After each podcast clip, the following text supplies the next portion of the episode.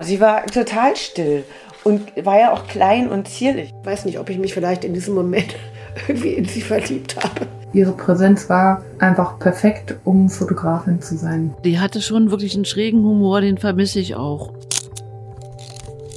Das ist Sibylle Bergemann, die Frau hinter den Bildern. Mein Name ist Anne Waag.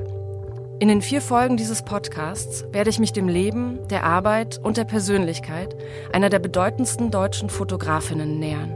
Wer Sibylle Bergemann kennt, kennt sie als Fotografin, deren Bildern immer etwas Wundersames inne liegt und die doch, oder gerade deswegen, von großer Schönheit sind.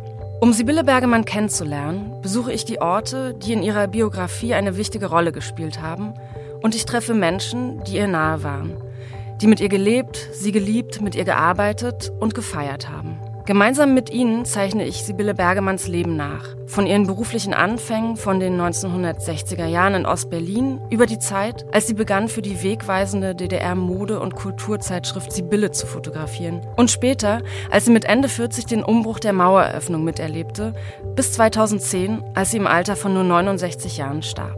Ich freue mich, in diesem Podcast gemeinsam mit meinen GesprächspartnerInnen und euch, den Menschen Sibylle Bergemann kennenzulernen. Sibylle Bergemann, die Frau hinter den Bildern. Ein Podcast der Berlinischen Galerie. Ab sofort überall, wo es Podcasts gibt.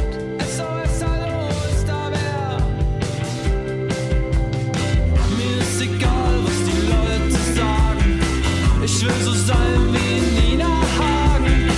Ich kann mich selbst nicht mehr.